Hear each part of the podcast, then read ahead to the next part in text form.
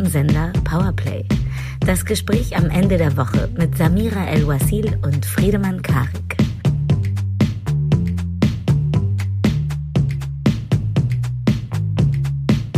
Die Woche ist zu Ende, das Leben fängt an und glücklicherweise seid ihr bei der Cassandra unter den deutschen Podcast gelandet, der akustischen Dienstreise nach St. Moritz. Genau, ihr hört nichts anderes als Piratensender Powerplay und zwar wie immer mit dem Cirque du Soleil in Sachen intellektueller Geschmeidigkeit. Hier ist Samira El-Uazil. Hallo, guten Tag. Und hier darf ich vorstellen, die menschgewordene Sonne, würde ich einfach mal jetzt so behaupten, am Anfang meines besseren Wetters. Der Nostradamus unter den Moderatoren, Friedemann Karik. Oh, vielen Dank, vielen Dank. Samira, ich äh, frage dich natürlich zu Beginn dieser Folge, wie immer, wie war das Leben in den letzten sieben Tagen so zu dir? Beziehungsweise sollte ich vielleicht besser fragen, wie wird das Leben in den nächsten sieben Tagen werden? Ach. Du bist ja ein Medium. Deine seherischen Kräfte konntest du unter Beweis stellen diese Woche. Ich habe ein bisschen, ein bisschen Angst vor mir selber mittlerweile. ähm, nur um das aufzuklären. Das, das passiert allen großen Geistern irgendwann. Ja. Ähm, das kenne ich. Um, um eins vorwegzunehmen, ich freue mich ja schon auf unseren äh, gemeinsamen Lottogewinn nächste Woche, den ich ja hiermit bestätigen kann. Das ist richtig gut. Ja. Also dadurch äh, werden wir noch Clowns, Künstler und Trapezen in diesen Trapezkünstler in diesen Podcast reinholen können. Um das äh, ein bisschen näher zu erläutern, wir hatten am 22. März, äh, nee, Mai, darüber gesprochen, ob es überhaupt notwendig ist, dass wir einen neuen Podcast starten. Und selbst ironisch und selbst reflektiert, wie wir sind, sagten wir natürlich, ja, selbstverständlich, jeder sollte einen Podcast haben. Du hast auch das Wort Volkspodcast in die Manege geworfen. Und ich hatte selbstvergessen und unbekümmert wie ich bin, einfach vor mich hin behauptet, dass ich davon ausgehe, dass es bald eine Art Audio-Message soziales Netzwerk geben würde. Also eine Art Twitter, bestehend aus lauter kleinen Sprachis. Deine Reaktion war über die Maßen euphorisch und erfreut, also überhaupt gar nicht.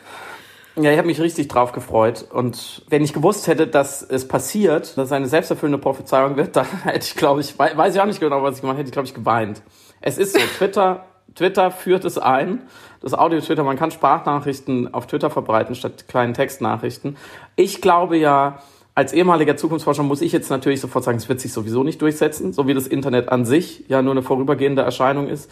Weil mhm. Twitter lebt ja schon primär vom, vom maximal empörten oder vielleicht auch erfreuten, äh, auf jeden Fall unreflektierten Weiterverbreiten von nur halb gelesenem.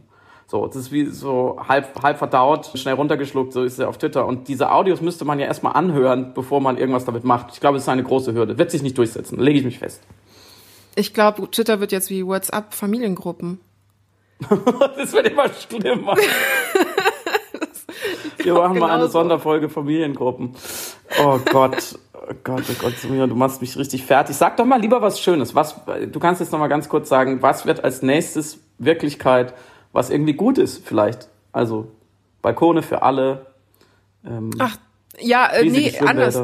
Anders wird ein Schuh draus. Wir müssen es ja nur behaupten und dann wird es wahr. Also würde ich einfach unseren Hörern empfehlen, uns Dinge zu sagen, von denen sie gerne hätten, dass sie jetzt unmittelbar Teil ihrer Zukunft werden. Und dann behaupten wir das einfach in einem Podcast und dann passiert das. So Grundeinkommen für alle oder äh, Getränke für alle oder ja, ich glaube auch. Ich glaube, um die Wirtschaft anzukurbeln, ich glaube, man muss es noch so ein bisschen ergründen, oder? Also um die Wirtschaft anzukurbeln und weil Olaf Scholz unbedingt Kanzler werden will, startet er jetzt ein Konjunkturpaket, was darin besteht, Spirituosen für alle einfach auf die Straße zu stellen, staatlich verordnet.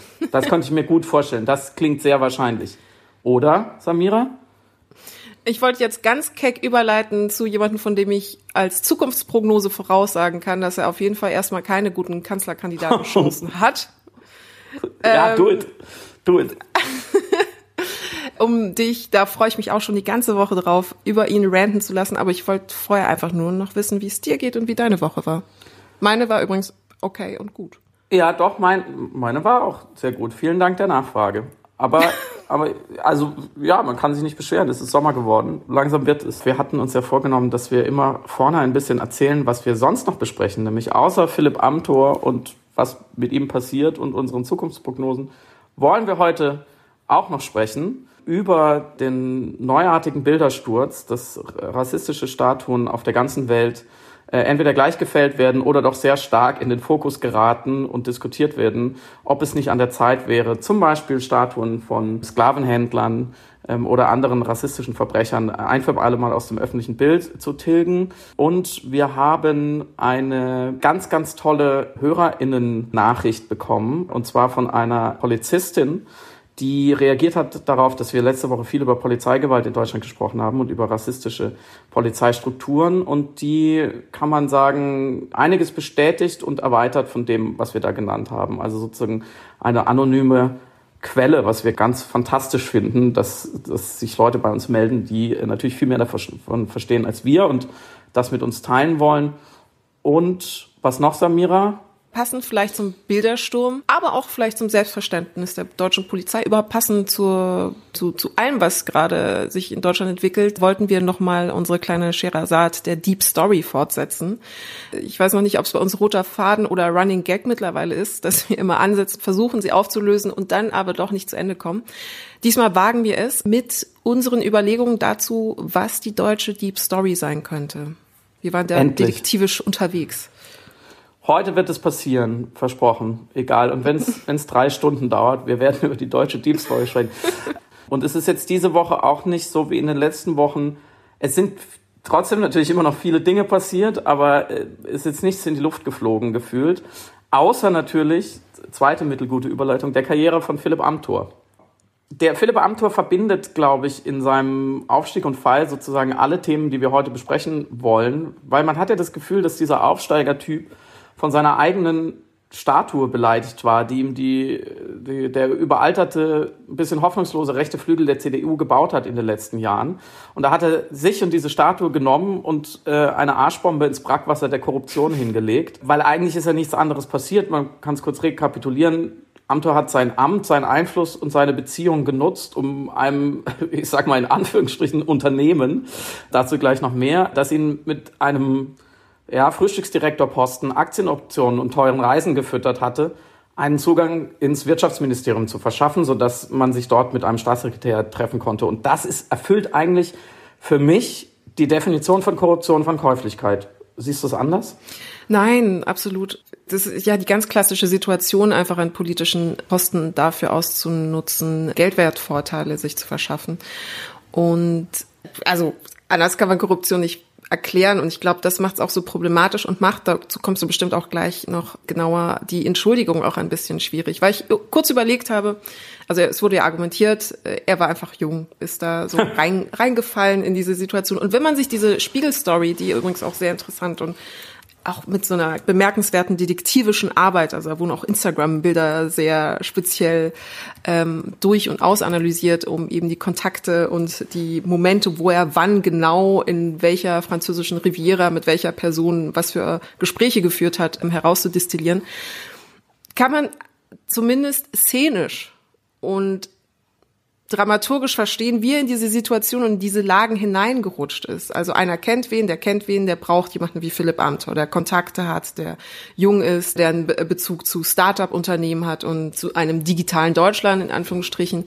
Und da ist dann diese Firma von, wie hieß sie nochmal, Augustus. Aber was war Augustus das Intelligence, bitte. Augustus Intelligence, Au genau. Man muss es immer mit so einer Radiosprecherstimme. Augustus Intelligence. Augustus Intelligence. Genau.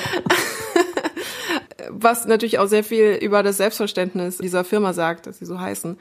Und da ist, da sind man, man also spürt ja förmlich diese Dude Circles und, und diese, diese Gespräche, diese Start-up-Gespräche, die da irgendwie erfolgten in, auch in New York unter anderem. Und dass dann ein Philipp Amthor, der auch eben eine sehr interessante Aufsteigergeschichte hat, das ist vielleicht auch wichtig, oder ich weiß nicht, aber in irgendeiner Form, glaube ich, auch relevant für die ganze Erzählung, da dann reinfällt wie Alice im äh, Wonderland quasi einmal ins Rabbit Hole hinein, habe ich dann tatsächlich überlegt, ist das anteilig auch der Situation bedingt, was es nicht entschuldigen würde, aber für mich dann doch ein bisschen besser erklären würde, wie er quasi in diese Korruptionsfalle hineintappen konnte. Ich glaube, das ist das, was mich umtreibt. Nichtsdestotrotz unbestritten natürlich einfach ein Riesenproblem, weil dadurch verwirkt das Recht, Politiker zu sein, das Recht, ein Amt als repräsentative Funktion für das Volk einnehmen zu dürfen wenn eines ein Politiker nicht sein darf, dann käuflich.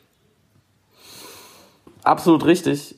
Ich finde es dahingehend keine große Überraschung, dass da dann auch KT Guttenberg darum geistert. Mhm, ähm, ja. Dem wahrscheinlich einfach nur in der Doppelbelastung mit Familie und als windiger Tech-Geschäftsführer äh, da übersehen hat, dass diese Firma ja auch, sie heißt Augustus Intelligence, ähm, eine Briefkastenfirma ohne Produkt und Umsatz ist. Und äh, ja. irgendwo ganz am Rande der Geschichte taucht auch noch Andi Scheuer auf, der natürlich beim Thema gekünstelte Intelligenz auch nicht fehlen darf. Das war ja auch vorhersehbar wie das nächste Mautdebakel.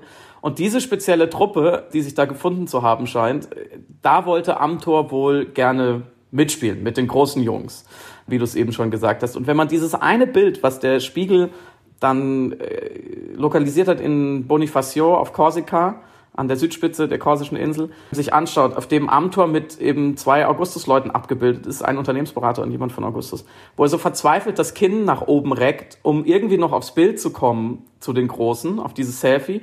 Und im Hintergrund sieht man die teuren Yachten und eine davon dient dann auch ironischerweise dem Spiegel eben als entscheidende Spur, um dieses Bild zu lokalisieren, um festzustellen, wo die überhaupt waren an diesem wunderschönen Ort, ich war da zufällig letztes Jahr, genau da treffen sich halt die Reichen auf ihren Booten und die nicht so Reichen, die gerne reich wären, die stehen davor und machen Fotos. Und das wundert mich alles kaum. Das, das kommt so zusammen. Ich komme auch aus einer Familie, wo jetzt keine Yacht äh, im Spiel war und auch keine Aussicht auf eine Yacht. Und natürlich wollte ich, als ich jung war, sozusagen auch immer reich werden. Und wenn sich jemand aus wie man ja immer so schön sagt, bescheidenen Verhältnissen wie Philipp Amthor hocharbeitet und so sein Jurastudium selber finanziert und Karriere macht in der Partei, dann weiß er ja auch, dass er als Politiker und selbst als Spitzenpolitiker nie wirklich wohlhabend werden wird, rein aus dem Amt als Politiker. Mhm. Und da ganz ohne Häme, diese, diese Verführungs, dieses Verführungspotenzial sehe ich schon. Und mhm. andererseits ist ja die Entschuldigung sozusagen, stellt ja ab auf so äh, eine gewisse Schrödingers äh, Lebensreife. Er ist alt genug anscheinend, um Abgeordneter zu sein und was in der CDU zu werden mit 27 Jahren. Das heißt, er ist anscheinend äh, geistig, moralisch, seelisch reif genug, um dieses Land mitzuregieren.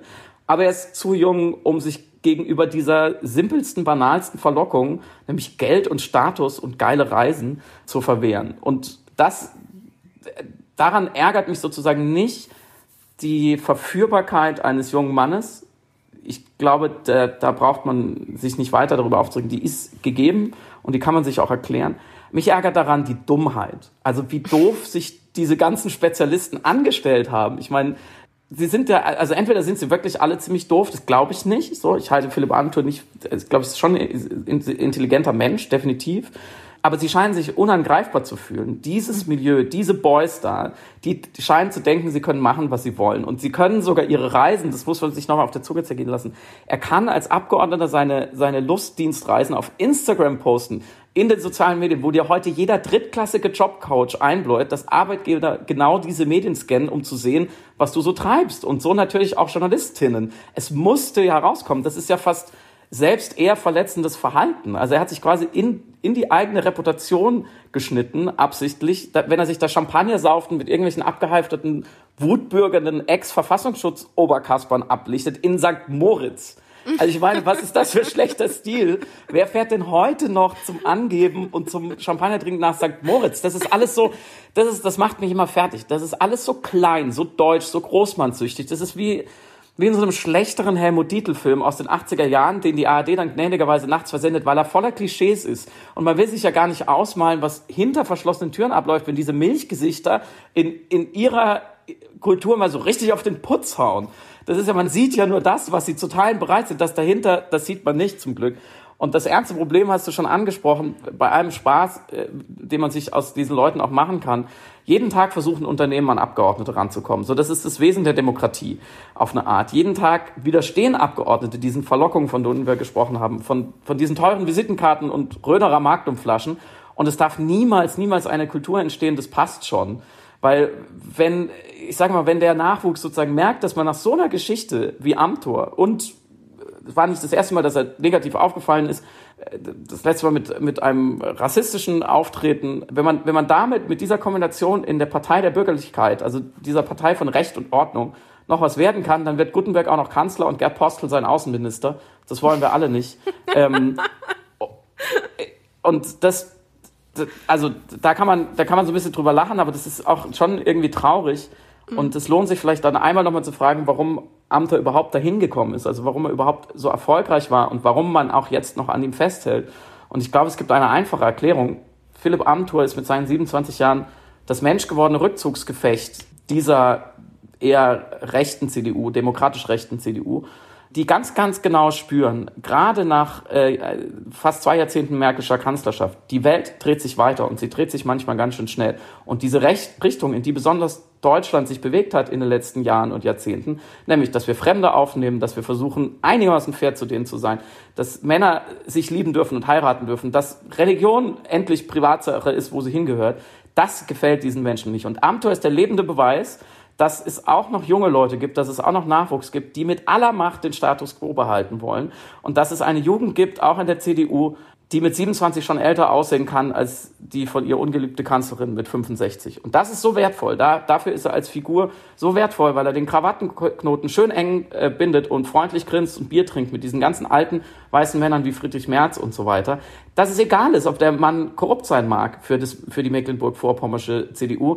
Er sollte nicht korrupt sein, korrupt sein. In ihrer Wahrnehmung, in dieser normalitären, konjunktivischen Wahrheit sollte dieser Mann nicht korrupt sein, der sieht irgendwie nicht danach aus, dann ist das auch nicht, was nicht sein kann, das nicht sein darf. Und das geht vor der reinen öden Faktizität, dass er natürlich auf Bundestagsbriefpapier für diese windige Firma Werbung gemacht hat äh, im Wirtschaftsministerium. Und daran zeigt sich mal wieder, dass Wahrheit und Ehrlichkeit dann halt doch nur ein Luxus sind, den man sich leistet, wenn man nicht gerade gegen einen viel größeren Feind kämpft, nämlich diese Transformation, die Liberalisierung, das in die Mitte oder nach links rücken der CDU, der guten Alten. Amthor hat selber mal gesagt, konservative Politik beginnt damit, dass man sich anständig benimmt. Und nach dieser Logik hast du völlig recht, sollte er auf jeden Fall eine ganze Weile lang keine Politik mehr machen. Und was ist deine Prognose? Es wird, ähm, er wird es überleben, leider. Ich glaube, wenn nicht noch irgendwas rauskommt, und da wurde das Framing ja auch schon von vielen Kommentatoren gesetzt, wenn er sich jetzt sozusagen das Büßergewand anzieht und nicht noch irgendeine ganz große Dummheit dabei rauskommt und er ein bisschen äh, den Ball flach hält, dann wird es äh, leider erstmal überleben, was finde ich ein Alarmsignal ist. Wenn man sich ein paar, ohne jetzt zu weit ausholen, ein paar vergleichbarer Korruptionsaffären und Affärchen in den letzten 10, 20 Jahren angeschaut hat und was Leute dafür aufgegeben haben, könnte man schon sagen, dass sich da politische Kultur zum Schlechteren verändert. Ja, ich habe auch überlegt, ob man da jetzt versucht, eben aus politischer Rahmung ein bisschen kulanter und wohlwollender ähm, oder zumindest eine Atmosphäre der Kulanz irgendwie aufrechtzuerhalten, weil eben diese Abhängigkeit so da ist, weil ich natürlich im Zuge der Affäre das dann auch nochmal ähm, von meinem geistigen Auge verglichen habe mit Gutenberg. Was im Vergleich eben zu, zu der Reichweite der Korruption, die wir hier, hier vorliegen haben, äh, wirklich viel, viel, viel weniger ist. Es ist ein gutes Stichwort, dass du sagst, ob sich die politische Kultur oder auch eben die Kulanz in Bezug auf Politiker verändert hat. Weil ich würde intuitiv ja sagen, dass zum Beispiel jetzt durch äh, Nutzung der sozialen Netzwerke eigentlich viel strenger mit solchen Vergehen umgehen. Da werden jetzt unsere prophetischen Fähigkeiten sehr auf die Probe gestellt. Aber ich habe eine, eine Frage zu deiner prophetischen Fähigkeit. Wann ja. wird die erste ähm, Statue in Deutschland fallen? also die echte, Hamburg nicht, nicht, nicht Philipp Amthor sich selbst, sondern eine echte aus Stahl. In Hamburg-Altona äh, wurde ja schon eine Bismarck-Statue besudelt oder Statuen werden ja auch generell besudelt. Ich glaube, es wird noch ein bisschen länger dauern, weil wir, muss man noch dazu sagen, eine andere Erinnerungskultur haben, was die Glorifizierung von historischen Figuren angeht. Ich glaube, das ist ein entscheidender Unterschied in Deutschland zum Beispiel in Bezug zu den, im Vergleich zu den USA oder Großbritannien, wo ja eben Edward Colston vom Sockel gerissen worden ist. Die Frage ist eher, wie lange werden unsere Kant-Bücher Bestand halten? Es kann sein, dass die jetzt aus den Bibliotheken geholt werden. Und äh, das Interessante, glaube ich, an der Diskussion fand ich persönlich, und da hat natürlich wieder Nils Mark war Mensch gewordenes Philosophiestudium, du hattest es so schön gesagt, er schüttelt einmal den Kopf und dann kommen, fallen dann acht fantastische Essays raus. Ja, sein, ich glaube wirklich, sein, er, er, es fällt ihm dann so ein Haar aus und das fällt auf so ein Blatt Papier und dann dreht er sich einmal um und dann stehen da 10.000 Zeichen super schlauer philosophischer Essay und dann, dann faxt er das so ganz lässig an die Redaktion und liest weiter oder keine Ahnung, was so, was so ein Mensch macht. Liest dann einfach Grüße. die ganzen Sachen, die er, ganz lieben Gruß an dieser Stelle, liest bitte alle Nils Marquardt, ja. abonniert ihn. Ich glaube, ich kenne keinen außer, ähm, ich wollte gerade sagen, außer dir, aber das wäre ja dann total unsympathisch. Ja, das wäre, das tut, das, ich finde, das tut dir aber auch mal gut. Du musst auch mal unsympathisch sein. Ähm, Samira El Uazil äh, hat gerade, hat, wollte gerade sagen, dass ähm, es nur drei Menschen gibt, die richtig gute Sachen schreiben. Das sind wir zwei und dann äh, noch Nils Marquardt. Behalten wir das so fest. Also Kant. Genau. Und äh, was natürlich ein extrem wichtiger, ein wichtiger Begriff ist, den er eben in seinem Essay äh, zitiert hatte, und ich glaube, es ist mir auch deshalb so aufgefallen, weil ich gerade im Begriff war, eine Kolumne über Kant zu schreiben und denselben Begriff anwenden wollte, nämlich von Thomas Bauer, der Gesetzte, die Ambiguitätstoleranz. Also die Fähigkeit, äh, wieder, es ist auch, das muss man noch vielleicht hier an dieser Stelle anmerken, ich habe irgendwann mal in einem Interview gesagt, dass es mein Lieblingswort ist. Ich benutze es auch überdurchschnittlich häufig, weil einfach unsere gesellschaftliche Situation und unsere Wirklichkeit derart ausdifferenziert und zum Teil einfach widersprüchlich und schwer aushaltbar ist, dass man ein enormes Maß an Ambiguitätstoleranz kultivieren und lernen muss, um diese Realitäten und Spannungen, die aus dieser entstehen, irgendwie überhaupt aushaltbar zu machen. Dann erträgt man das auch ganz gut. Ich will den Begriff kurz vielleicht an einem anderen Beispiel deutlich machen und komme dann gleich zurück zu den Statuen. Ich fand die Mesut Özil Affäre will ich es gar nicht nennen, aber wie, wie sagt man? Causa. Causa. Oh Gott, ähm, Causa ist das schlimmste Wort. Aber Causa ist auch, ja, oder Gate. Gate immer wurde dann, ja. eine Zeit lang wurde immer alles Gate genannt. Auf jeden Fall, als Mesut Özil einerseits berechtigterweise Rassismus im deutschen Fußball kritisiert hat, aber eigentlich auch generell in Deutschland, aber eben äh, dezidiert im deutschen Fußball und gleichzeitig in dem Zeitraum Fotos von ihm mit Erdogan ähm, händeschüttelnd rauskamen.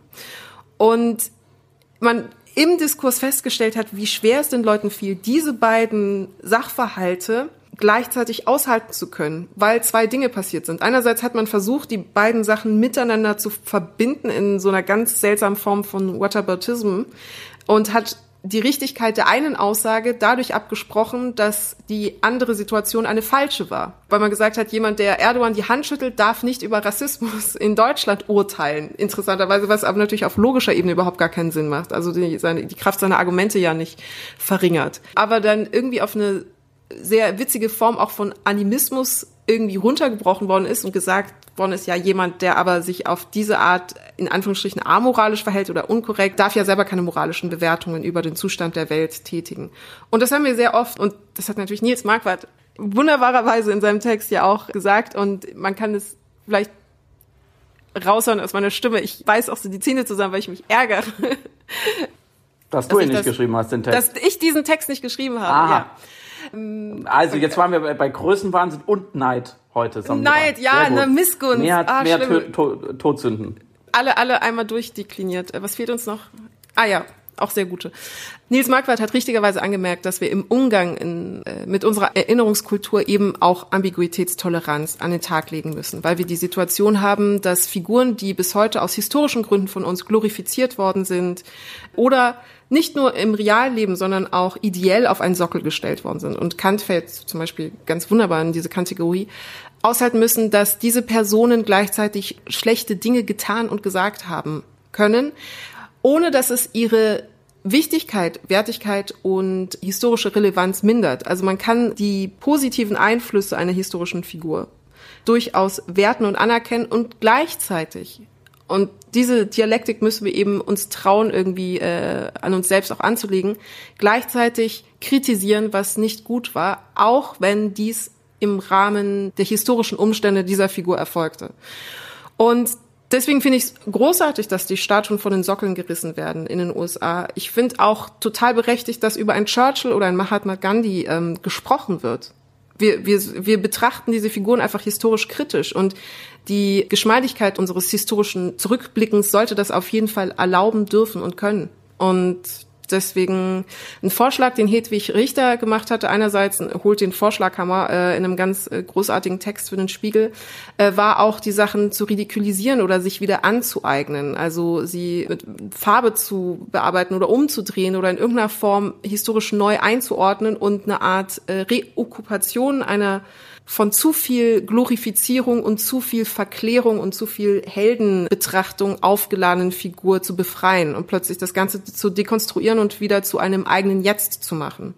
Und äh, ich teile da hundertprozentig den Vorschlag, einfach die Sachen auch als Antwort auf die Veränderbarkeit unserer Gesellschaft und einen liberalisierenden, progressiven Wandel, den wir ja permanent haben. Also wir sind ja alle keine in Stein gemeißelten Wesen. Wir verändern uns ja die ganze Zeit zu etwas progressiven und demütigeren und klügeren und mitfühlenderen hin. Natürlich die Sachen dann dementsprechend umzubenennen. Also warum nicht, warum heißt denn die Mohrenstraße immer noch Mohrenstraße? Wozu? Warum? Also es ist doch, es ist, es ist so obsolet und anachronistisch, dass man da so dran festhält. Hier immer dann die Befürchtung großer moralischer Rigorismus, dass wir dann zu streng mit allem werden. Was soll jetzt passieren? Soll jetzt alle Be Gebäude aus der Nazizeit abgerissen werden und neu aufgebaut werden? Soll jetzt die ganze Stadtstruktur verändert werden? Das ist immer die große Angst. Und ich frage mich dann immer, warum nicht? Warum nicht? Also wozu ist, also äh, Firmen kriegen das hin, ihre Sachen neu umzubenennen, um sie der modernen Zeit anzupassen. Also warum nicht auch unsere Stadtarchitektur unserem neuen Denken anpassen? Was nicht bedeutet, dass wir die Geschichte dann vergessen oder wegwischen. Wir müssen, äh, wie gesagt, emanzipiert und historisch kritisch deutend damit umgehen. Und ich glaube, das ist durch eine neue Okkupation total gegeben.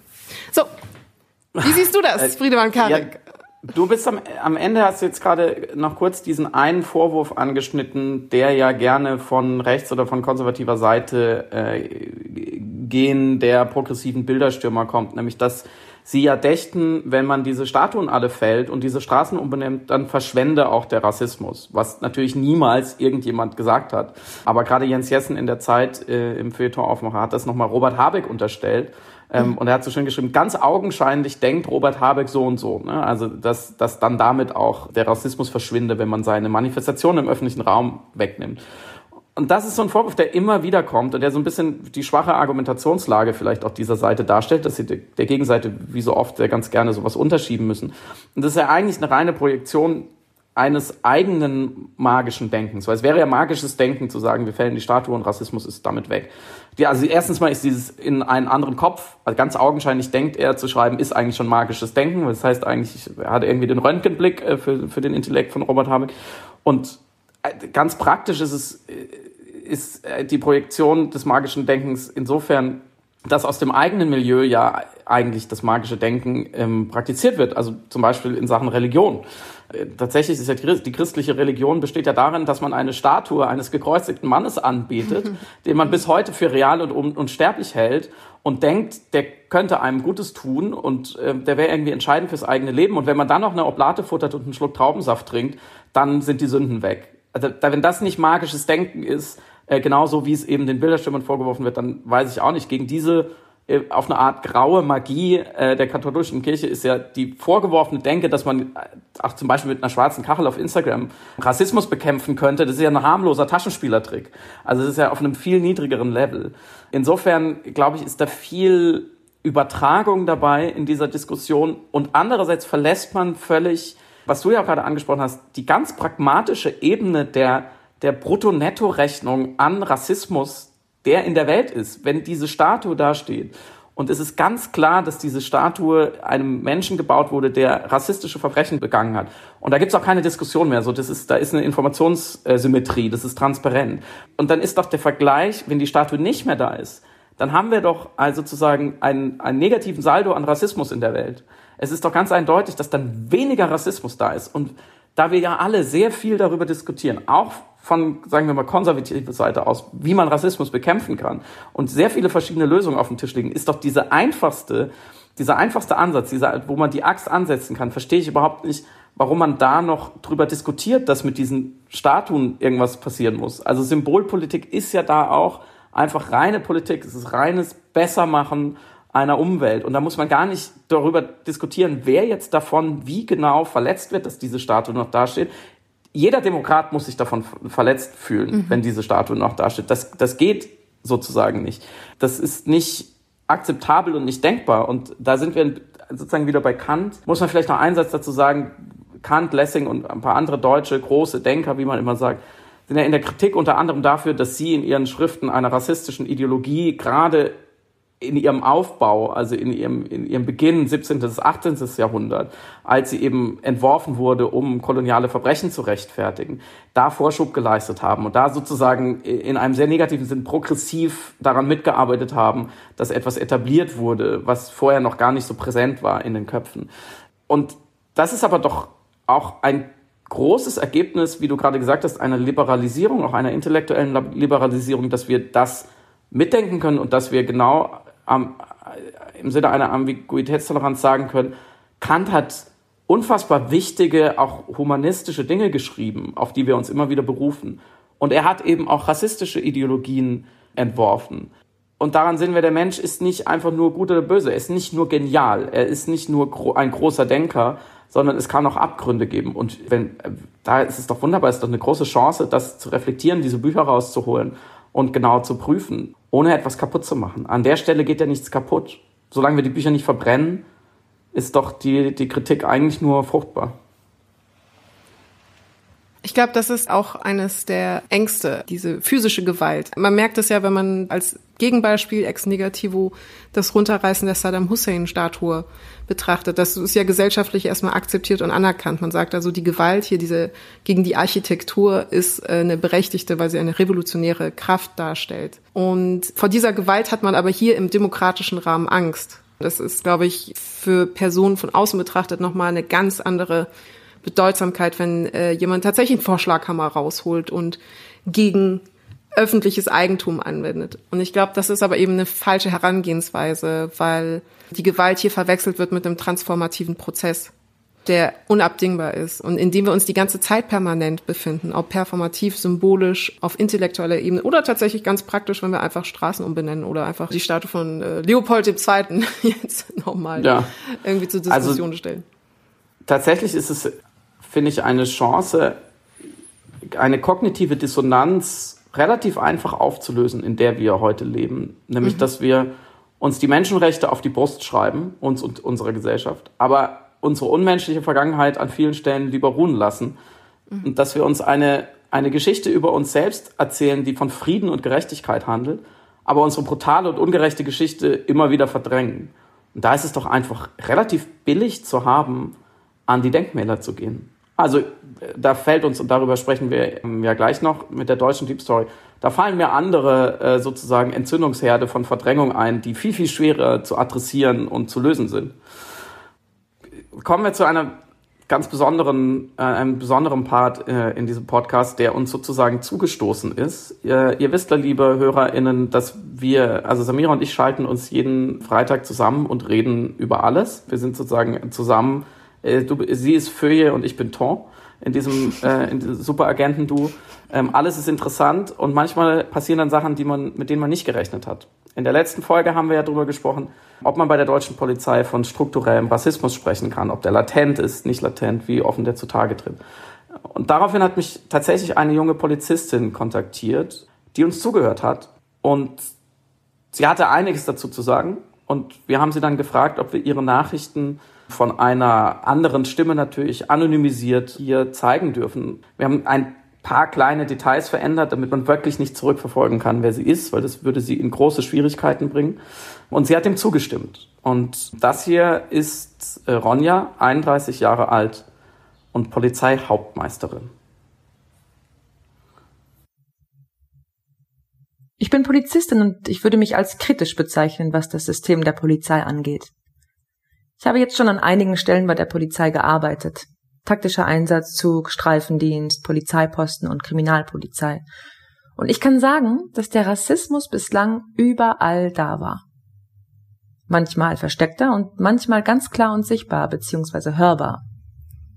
Eine Ursache dafür ist, dass die Menschen mit vielleicht Anfang 20 dazukommen.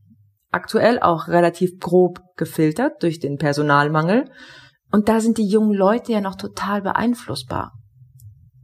Die sind eh total geflasht von dieser neuen Welt und dann noch Uniform tragen und ganz plötzlich diese krasse Macht, anderen Menschen zu sagen, was sie zu tun oder zu lassen haben.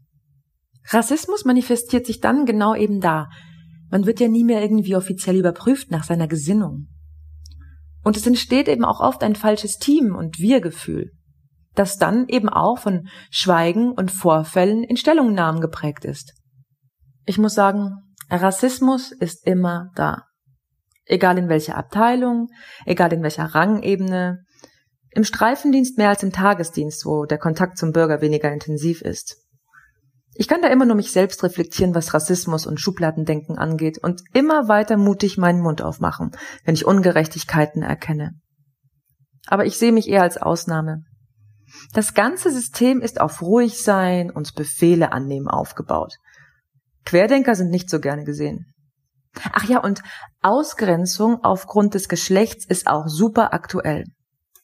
Eine Stelle, auf die ich mich beworben habe, habe ich ganz klar nicht bekommen, weil ich eine Frau bin. Das wird einem dann eben nur so unter der Hand gesagt. Und so konnte ich mich gar nicht richtig wehren. Mit welchem Argument hätte ich da mich beim Präsidenten beschweren sollen? Ronja hat mir weiterhin erklärt, wie dieses System bei der Polizei genau läuft. Also woher der Druck auf Beamte kommt, möglichst viele Delikte abzuliefern, ähm, nämlich sogenannte Tagebuchnummern. Im Streifendienst ist es schon eher der Druck nach einer Vielzahl an Tagebuchnummern, die man bringen sollte und dann auch bitte was Außergewöhnliches. Und da ist ein Verstoß zum Beispiel wegen Betäubungsmittel von den Chefs immer gerne gesehen. Je mehr Nummern, desto besser. Und je ausgefallener, desto besser. Und eben je nachdem, wo die Statistik gerade leidet, noch besser. Also werden auch schon eher Asylbewerber kontrolliert, weil man da vermeintlich eher ein Treffer landet. Wenn ich da mitbekomme, wie die Kollegen da teilweise vorgehen, auflauern, einfach mal ins Heim reinspazieren und was riechen da, dann kräuseln sich bei mir die Fingernägel. Und die abwertende Sprache kommt dann eben oft noch oft als Topping drauf. Der richtig begründete Anfangsverdacht fehlt auch oft bei den Anzeigen, um weitere Maßnahmen zu treffen. Zum Durchsuchen braucht man grundsätzlich eine Anordnung vom Staatsanwalt. Aber speziell die Zimmer der Asylbewerber werden dann oft durchsucht aufgrund eines fadenscheinigen Anfangs bzw. Generalverdachts, das ja eh alle dort besitzen und handeln. Dann wird dazu natürlich noch das Unwissen und die Unsicherheit der Menschen ausgenutzt, ihnen eine Freiwilligkeit aufgedrängt oder die Kollegen stehen dann schon eben im Zimmer. Wie auch immer. Fliegt was rum und zack, begründen sie Gefahr im Verzug und durchsuchen. Klar, ich finde es absolut schlimm, wenn Drogen vor allem an Minderjährige verkauft werden. Aber an die Händler kann man eben auch anders kommen. Darüber beschweren oder einen Missstand ansprechen? Wenn, dann in dem Moment direkt bei dem Kollegen, wenn es zu solchen Situationen wie oben beschrieben kommt. Im Nachhinein zum Vorgesetzten zu gehen, ist richtig schwer weil dann der Chef vom betreffenden Kollegen sein Schäfchen schon schützen wird. Und der Gedanke, dass man ja eben ein Team ist und sowas unter den Tisch gekehrt wird, gehört dazu. Es gibt keine vertrauensvolle Stelle für solche Kritik. Einen interessanten Aspekt fand ich tatsächlich das Alter, das, und da sind wir vielleicht auch wieder bei Amtor, dass es vielleicht Menschen gibt, die zu jung sind, diese Sachen, das hat sie angedeutet, zu verstehen und zu überreißen. Und ich habe mich wirklich gefragt, kann man zu jung sein, um Polizist zu sein? Du meinst zu unreif, um ja. das, die Bedeutung des Amtes zu verstehen? Ja. Wir, wir hatten das ja in der Diskussion im Vergleich äh, amerikanische Polizeiausbildung, die wahnsinnig kurz ist äh, und zu Recht kritisiert wird. Also machst gefühlt einen Wochenend-Workshop und äh, wirst dann eine Waffe gelassen. In Deutschland sind es drei Jahre.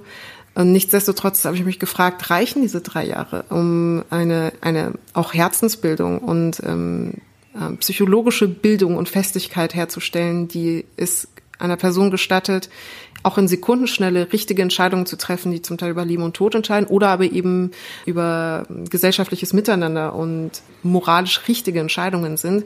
Und das Ganze noch in Kombination mit äh, Schusswaffengebrauch. Also dann ist mir plötzlich gewahr geworden, wie viel Robustheit, wie viel emotionale Robustheit man einem Polizisten abverlangen können muss.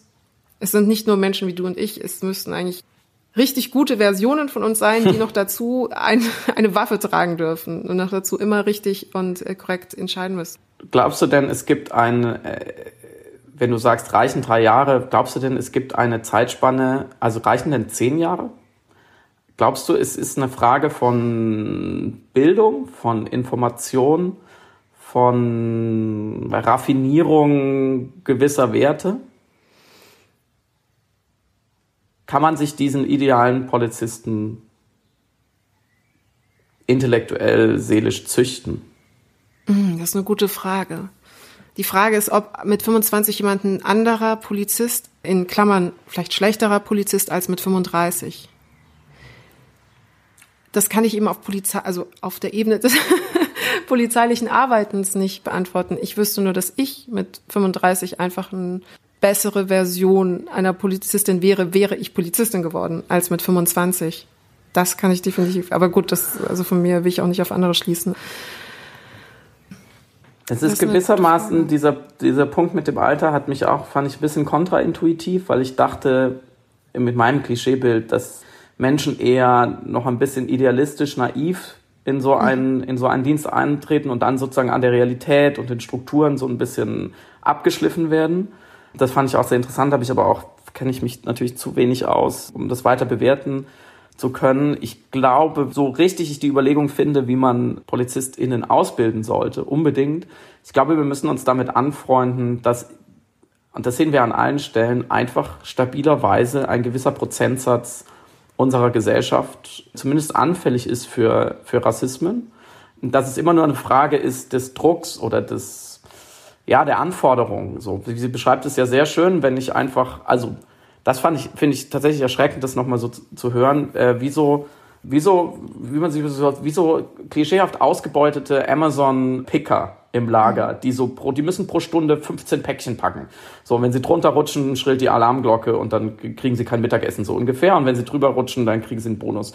Wenn der Polizeidienst so ähm, incentiviert ist, mhm. dann kann ich ich möchte es überhaupt nicht rechtfertigen, aber dann kann ich nachvollziehen, dass man sich die einfachsten Opfer sucht, mhm. um die eigene Quote zu schaffen. Das ist für mich, das hat sie sehr logisch, sozusagen stringent, fast arithmetisch nachvollziehbar erklärt. Und dass da dann vielleicht ein 23-jähriger Mensch doch sehr leicht auf diese Seite kippt, wundert mich leider gar nicht. Vor allem äh, unabhängig davon, dass eine Ökonomisierung der Polizeiarbeit davon ein Problem ist, ist das ja auch ein Leistungsprinzip, was ja in der Polizei nochmal einen anderen Faktor und einen anderen Wert hat, was dadurch getriggert wird. Also das, in der Polizei äh, hast du ja besonders überdurchschnittlich hohes Pflichtbewusstsein in aller Regel, was einhergeht mit einem großen Fleiß und einem Willen, dann auch richtig und viel abgeben zu wollen und leisten zu wollen. Und das sind eben so zwei, ähm, soll ich sagen, Elemente der Polizeiarbeit, die dann eine ganz unheilvolle Ehe eingehen.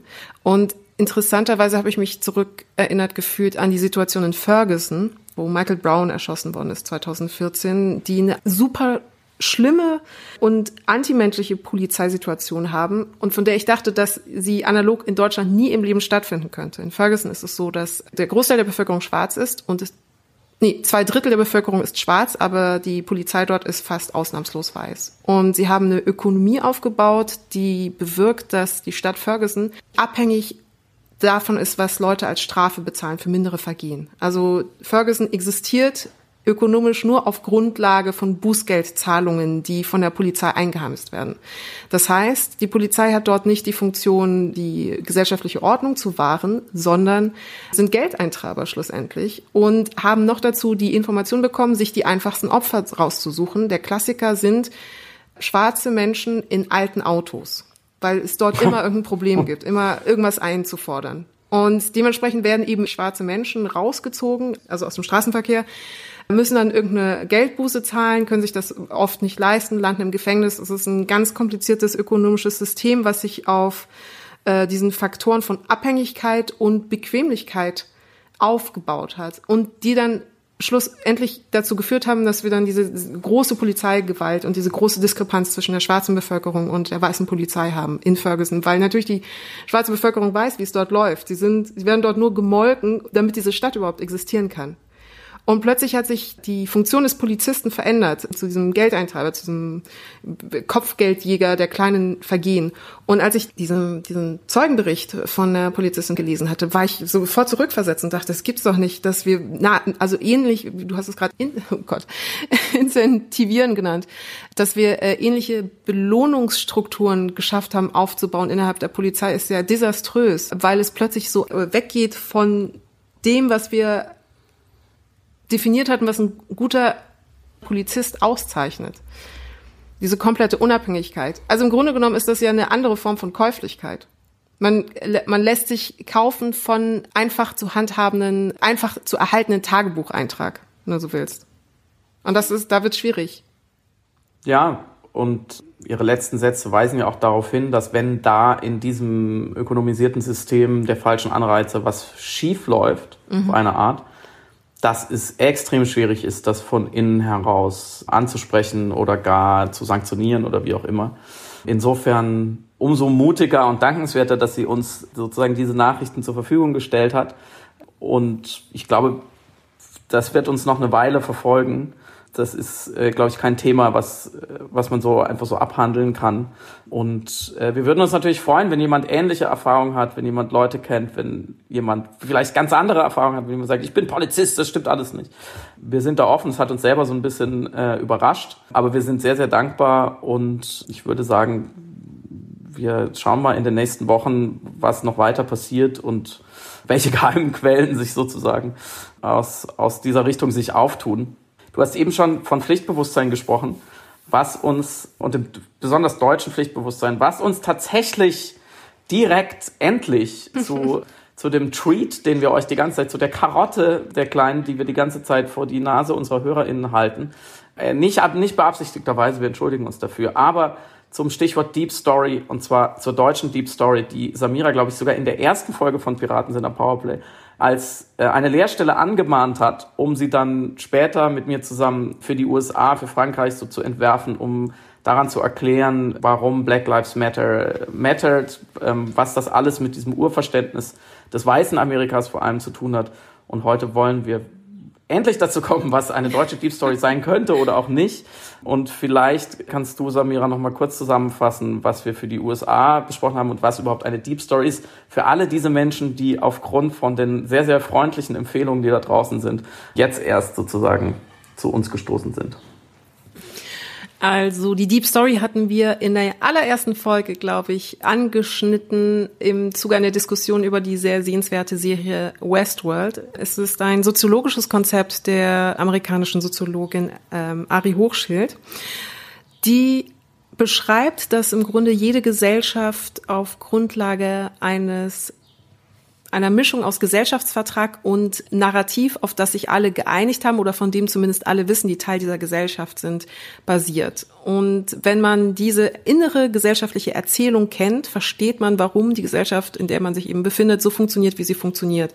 Weil sie Einfluss nimmt auf die Umgangsformen miteinander, Einfluss nimmt auf äh, auch die Politik. Also Politiker sind zum Beispiel daran interessiert, die Deep Story eines Landes gut zu kennen, weil sie auf Grundlage eben dieser auch besseren Wahlkampf führen können, der, wie man immer so schlimm sagt, die äh, Wähler abholt. Und die die oder wir wir haben festgestellt, dass wir die Deep Story der USA ziemlich gut nachvollziehen können. Ähm, der Klassiker, also das neoliberale Dispositiv des Self-Made Millionärs, vom Tellerwäscher zum Millionär, was aber auch in der Soziologie gerne abgewandelt wird mit ähm, jeder ist eines Glückes Schmied und im Grunde die Idee, dass eben jeder es schaffen kann. Was sich dann hineinverästelt in alle Disziplinen und alle ähm, gesellschaftspolitischen Situationen des, auch des Miteinanders. Also wenn die Annahme ist, dass jeder Chancengleichheit hat in der amerikanischen Gesellschaft, weil das eben Teil der soziologischen Grunderzählung ist, auf die man sich gemeinschaftlich geeinigt hat oder von der man ausgeht, dass sie zutrifft, dann verändert das natürlich auch Diskurse über Rassismus, über ähm, Sexismus, über Chancengerechtigkeit und erklärt natürlich auch dass so jemand wie ein Trump plötzlich Präsident werden kann, weil er diese Deep Story vom Tellerwäscher zum Millionär buchstäblich manifestiert hat, nur in seiner schieren Existenz. Er verkauft dieses Versprechen, das im Grunde jeder schaffen kann. Auch Obama schlussendlich, aber auf eine ganz andere Art und Weise hat dieses äh, Versprechen für die Wähler in, zu Beginn ähm, eingelöst. So, und dann kann man auch aus Frankreich oder aus eigener Erfahrung kann ich kann man ziemlich gut rauskristallisieren, was die französische Deep Stories, die auch historisch gewachsen ist, übrigens wie in den USA auch, nämlich ähm, die Idee einer für alle, alle für einen, äh, beziehungsweise die Idee, dass Brüderlichkeit zu Freiheit führt. Und das erklärt dann klärt sich historisch natürlich aus der Revolution, aber erklärt dann auch eben bis heute dieses sehr kollektivierende Denken. Und kollektivierend meint an dieser Stelle nicht ähm, jetzt sozialistisch oder in irgendeiner Form äh, ideologisch geprägte Denken, sondern eher die Idee, dass alle Menschen immer zum Wohle der Gemeinschaft, zum Wohle der Gesellschaft äh, auf eine Form assimiliert werden müssen. Das heißt, wenn die amerikanische die Idee ist, äh, die einzelne Person steht über der Gesellschaft, ihr, Fre ihr Freiheitsrecht ist wichtiger als der Zusammenhalt der Gesellschaft, weil sich das so historisch entwickelt hat, ist die Idee in Frankreich, die Gesellschaft ist wichtiger als das Individuum. Das Individuum profitiert von einer ge starken Gesellschaft und deswegen muss das Individuum sich anpassen. Ähm, und das erklärt dann die Streikkultur, das erklärt auch Integrationsdebatten, zum Beispiel äh, so Fragen eben, ob man das Kopftuch tragen darf oder nicht. Das wird negiert durch die Laizität. Die Frage, ob man äh, Kinder ähm, aus Zuwanderungsfamilien zwingen kann, Französisch zu lernen. Und in den USA würde man sagen, nein, spricht jeder einfach jede Sprache, die er will und sprechen alle entweder Spanisch oder Englisch oder was anderes. Und in Frankreich wird man dann mehr oder weniger gezwungen, Französisch zu sprechen. Und jetzt, um den Schlenker hm. hinzukriegen hm. zu Deutschland, äh, nur zum Vergleich, um die Unterschiede, die Deutschland offenbar eben in seiner Deep Story hat im Vergleich zu Frankreich und den USA, Deutschland hatten wir auch in den 90ern, ich weiß nicht, Friedemann, ob du dich daran erinnern kannst, die Diskussion, ob man türkische Kinder oder Kinder aus türkischen Einwanderungsfamilien zwingen kann, eben die deutsche Sprache zu lernen. Also es gab ja oft die, die äh, Fördern und Fordern Debatte und wie man Integration hinkriegt. Und während man also in Frankreich das Kind zwingen würde, Französisch zu lernen, damit es seinen Großeltern oder seinen Eltern das Französisch schnellstmöglich beibringen kann und in den USA sagen würde, das Kind soll machen, ist okay, wenn es eben nicht Englisch spricht, dann spricht, spricht einfach ein Teil der Bevölkerung Spanisch, ist auch okay. War man in Deutschland sehr vorsichtig. Man hat gesagt, es wäre schon sinnvoll, wenn das Kind Deutsch spricht, aber man will das Kind auch nicht von seinen kulturellen Wurzeln abschneiden. Man ist da sehr vorsichtig mit umgegangen. Und ich glaube, da erkennt man, dass es einfach einen Unterschied gibt, quasi wie die deutsche Gesellschaft sich zu sich selbst verhält, wie sie zu sich selbst steht und auch äh, zu allen anderen gesellschaftspolitischen Diskursen und dass das eben nicht so evident ist, diese Deep Story. So, und dann hattest du in den Raum geworfen, jetzt haben wir es gleich, was die Deep Story Deutschland sein könnte, weil ich gesagt habe, ich weiß einfach seit meinem Aufwachsen nicht, was die Deep Story der deutschen Gesellschaft sein könnte, hattest du als ersten Aufschlag äh, in den Raum geworfen, wir wussten von nichts. Die große Geschichte der Verdrängung große Geschichte der Verdrängung. Ja, das war meine spontane Reaktion darauf, weil du ja auch gesagt hast, du, du kennst sie nicht und ich glaube auch, es gibt sie nicht so. Es gibt nur Fragmente einer deutschen Deep Story, eben weil wir alles, ähm, was vor 45 war, auf eine Art verdrängen haben, verdrängen mussten, so verdrängen sollten. Und ich habe das deswegen aus der Hüfte geschossen, weil ich glaube, dass wir, dass wir bis heute, auch wenn wir uns so für so aufgeklärt und historisch valide halten, immer noch ganz, ganz viel eben nicht erzählt ist. Und wenn man so viel unter den Teppich kehrt und äh, eine Gesellschaft baut auf einem riesigen Müllhaufen an Verdrängung, dann kann man keine konsistente Deep Story haben. Dann kann man zwar verschiedene versprengte Sachen haben, und du hast es ja eben schön erklärt mit der Sprachenlerndebatte, aber man hat keine konsistente Erzählung von sich selbst, weil vielleicht nochmal anders gefasst, was ist eine Deep Story? Sie ist wie ein Rezept, was die Gesellschaft jedem Bürger und jeder Bürgerin gibt und sagt, wenn du dich daran hältst, wenn du danach dein, dein Süppchen kochst, dann funktioniert das hier alles. Vielleicht auch nur im Sinne einer selbsterfüllenden Prophezeiung, also vom Tellerwäscher zum Millionär, wird für ganz viele Leute nicht wahr. Für manche wird es zur selbsterfüllenden Prophezeiung, aber für die ganze Gesellschaft ist es sehr, sehr wichtig. Es gibt ein Rückgrat, an das sich alle immer wieder anlehnen können und anlehnen wollen. Auch wenn sie bettelarm sind, ist es eigentlich völlig wurscht. Und in Frankreich funktioniert das ähm, sagen wir so, nicht mehr so gut, wie es vielleicht mal funktioniert hat, weil man mit diesem Instrument eben in einer Einwanderungsgesellschaft Probleme kriegt. Und Deutschland hat dieses Rezept nicht, beziehungsweise musste seit 45 nach diesem anderen Rezept kochen, wenn wir mal bei der These bleiben, nämlich dieses, diese Verdrängung, dieses Wir wussten von nichts. Und es gibt eine Geschichte, die, die das für mich verdeutlicht, und das ist die Geschichte von dem SS-Obersturmbannführer Karl Jäger, der aus dem gleichen Ort kommt, aus dem ich komme bei Freiburg und der ähm, in den, in den frühen 30er Jahren, 1930er Jahren sehr, sehr schnell ähm, den ersten NSDAP-Ortsverein gegründet hat, also ein überzeugter Nazi war, wie man sagen würde, und der dann eben äh, in, in die Ostgebiete, in die Eroberten geschickt wurde als SS-Mann, um hinter der Wehrmacht aufzuräumen, auf gut Deutsch, und der dort im Endeffekt in einem knappen Jahr 110.000 litauische Juden mit seinen Männern ermordet hat. Also wirklich erschossen das war noch die Phase 40, 41, glaube ich, vor den großen, vor der industriellen Vernichtung in den Lagern. Da musste man äh, die Juden noch erschießen. Und der hat einen sehr, sehr detaillierten Bericht äh, nach Berlin äh, geschickt, den sogenannten Jägerreport. Der ist berühmt geworden unter Militärhistorikern, weil er einer der Belege dafür war, wie genau der deutsche Mann seine Pflicht erledigt hat in diesem Regime. Wie genau da gearbeitet wurde. Der hat wirklich tabellarisch aufgeführt, heute in da und da in Litauen 3741 liquidierte Juden, davon so viele Juden, äh, davon so viele Frauen, so viele Kinder und so viele äh, Russen. Ähm, äh, die wurden nochmal gesondert aufgeführt teilweise. Also der hat, der, der hat buchhalterisch die Vernichtung betrieben. Der hat seine Pflicht getan und er dachte, er macht damit Karriere. Und dieser Fall wurde äh, in meinem Heimatort ganz, ganz lange totgeschwiegen, obwohl der unter HistorikerInnen ähm, völlig bekannt war. Ähm, der Mann hat auch noch bis 69, 68, 69 völlig unbelebt in der BRD gelebt hat sich so ein bisschen zurückgezogen, aber erst dann wurde ihm der Prozess gemacht und dann hat er sich erhängt, bevor ein sogenannter Bilanzselbstmord, bevor er eben verurteilt werden konnte. So wie viele, viele, viele, viele, viele andere Nazi-TäterInnen völlig unbehelligt in dieser BRD gelebt haben. Und man ja auch immer sagt, auch die Besatzungsmächte brauchten teilweise diese Leute, die brauchten die Richter, die Ärzte und so weiter, um dieses Land wieder aufzubauen. Und das geht natürlich alles nur. Dieser Karl Jäger konnte sozusagen diese, diese äh, über 20 Jahre nach Kriegsende nur bestehen, weil eben viele gesagt haben, wir wussten von nichts, weil das nicht diskutiert wurde. Und es hat bis 89 tatsächlich gedauert, bis das breit diskutiert wurde ähm, bei mir zu Hause und bis 2016, bis diesen litauischen Juden ein Denkmal gebaut wurde. Das sind ja Zeitabschnitte der Verdrängung, die sind ja unglaublich. Und es gibt hunderttausend noch von Tätergeschichten, ohne übertrieben, also sicher Zehntausende, vielleicht hunderttausend, die nicht erzählt wurden. Karl Jäger wurde jetzt erzählt, kann man drüber reden, viele, viele andere nicht.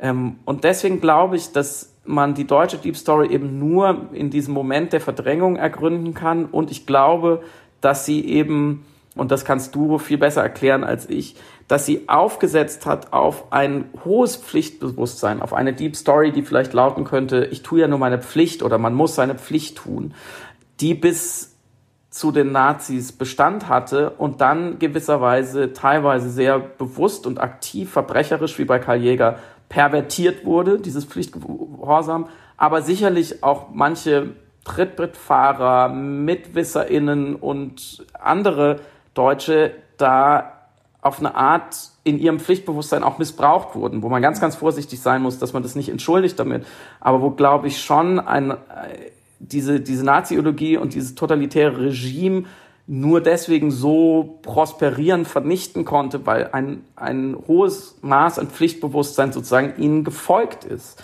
Mhm. Und wenn, wenn so eine Deep Story einer Gesellschaft so in den Abgrund führt, ähm, auf die man sich ja vorher was eingebildet hat. Und bis zum Ersten Weltkrieg war Deutschland eine große Militärmacht und das preußische Militär und diese Pflicht war sozusagen auch Kern der Macht Deutschlands und des, des Wohlstandes. Wenn das einmal so gegen die Wand fährt, dann kann man sozusagen auch nur die eigene Deep Story verdrängen und anstelle dessen etwas, etwas völlig Unfertiges setzen. Und letzter Satz dazu, Guy Ritchie hat mal in einem Podcast sehr schön die amerikanische Deep Story paraphrasiert und hat gesagt, es ist die klassische Heldenreise. Everyone's a king.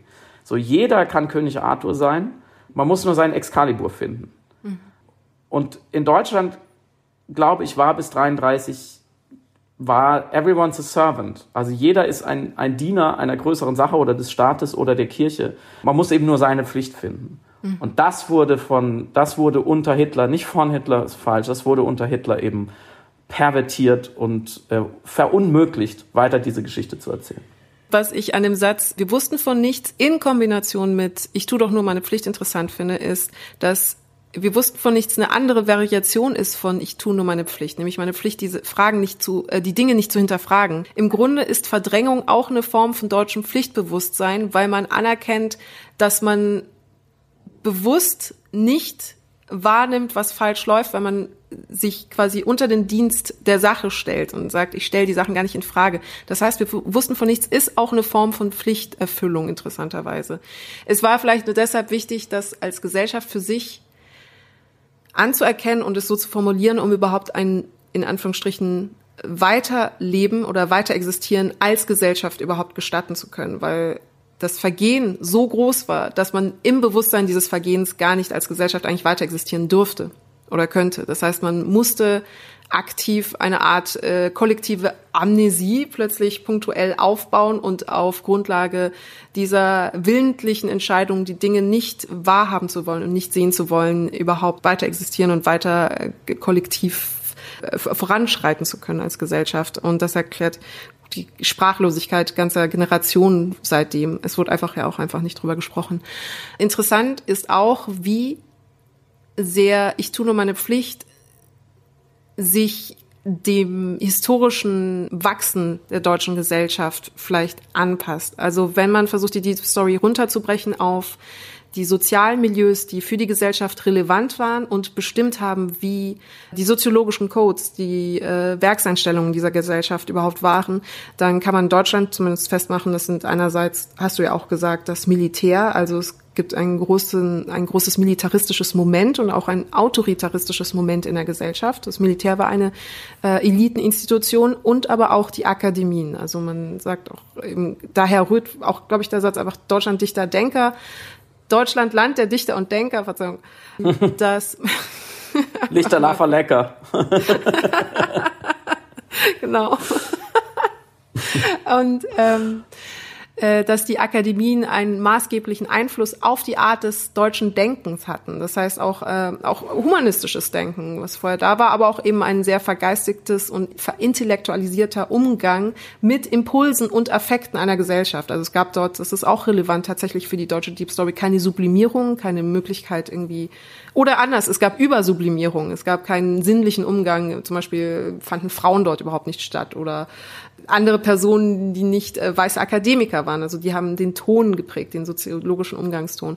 Das in Kombination dann auch noch mit einem protestantischen Erbe, das eben von Pflichtbewusstsein, von Fleiß, von Leistungsgedanken geprägt ist, aufgrund der religiösen DNA oder der ideellen DNA ähm, des Protestantischen, der übrigens eben auch ein antisemitisches Moment äh, inne hatte, mitunter. Diese drei Elemente vermischt dann mit äh, den historischen Entwicklungen ab 1800, 1900 haben dieses unbändige Pflichtbewusstsein, Leistungsgedanke, Fleißempfinden, ohne aber Ambitioniertheit irgendwie nach oben zu streben geprägt. Also eine Form von selbst einschränkendem fleißig sein, der aber nicht eine Heldenreise eben mit sich trug. Nicht die Idee, dass man am Ende König sein könnte oder irgendwo an der Spitze einer eigenen Erfolgserzählung sein könnte, sondern dass es schon das höchste Gefühl ist, wenn man einfach gut und artig ist in dem Sinne. Gut und artig und pflichtbewusst.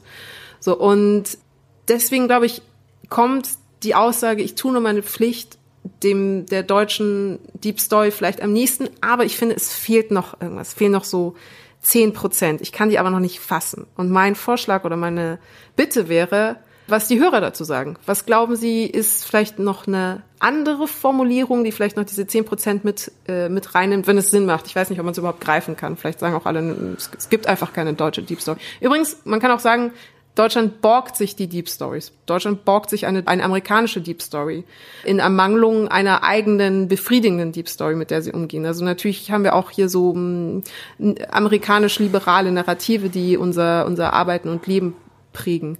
Oder Deutschland borgt sich manchmal auch vielleicht die französische Deep Story. Das kann auch sein. Und als letzter Punkt, und dann bin ich wirklich fertig, wir bauen auch sehr maßgeblich an einer europäischen Erzählung auf. Gerade Deutschland ist auch darum bemüht, das Ganze irgendwie aufzuziehen und daraus ein gesamteuropäisches äh, Narrativ zu machen. Was ich auch sehr interessant finde. Ist vielleicht auch dem geschuldet. Deswegen habe ich sehr gerne diese fünfte Folge Piratensender Powerplay mit dir gemacht, weil du äh, dich dafür entschuldigst, dass du in den letzten drei Sätzen äh, am Ende nochmal mehr schlaue Gedanken raushaust, als andere in Stunden darüber nachdenken. ich finde, Europa als Quelle andere Deep Stories auszuleihen und natürlich auch die Frage an unsere HörerInnen, was sie denken und vor allem, was du auch schon mal formuliert hattest, ist es nicht eine riesige Chance, dass Deutschland keine fertige Deep Story hat, sondern eben nur diese Puzzlestückchen und wir sie zusammensetzen können und eben die fehlenden 10 oder 20, 30 Prozent, von denen du sprachst, selber gestalten oder dabei sind, sie zu gestalten. All das sind sehr vielversprechende Ansätze für die nächste Woche. Und ich würde sagen, schreibt uns, wenn euch was dazu einfällt. Wenn nicht, schreibt uns auch. Völlig egal. Könnt uns auch leere Nachrichten schreiben. Äh, liked uns, empfehlt uns weiter und wir hören uns dann in einer Woche wieder. Oder Samira? Ich, wir können das ja schon vorhersagen, deswegen wir ah, ja, definitiv in einer Woche. Bis Fantastisch. Freitag. Dankeschön. Bis dann. Tschüss.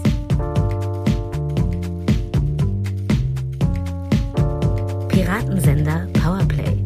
Das Gespräch am Ende der Woche mit Samira El-Wasil und Friedemann Karik. Piratensender Powerplay ist eine Produktion von Powerplay Productions in Kooperation mit Yin Yang, der unsichtbaren Yogamatte für den diskreten Yogi. Du willst Yin Yang zwei Wochen kostenlos testen? Abonniere diesen Podcast überall und gewinne gutes Karma. Namaste.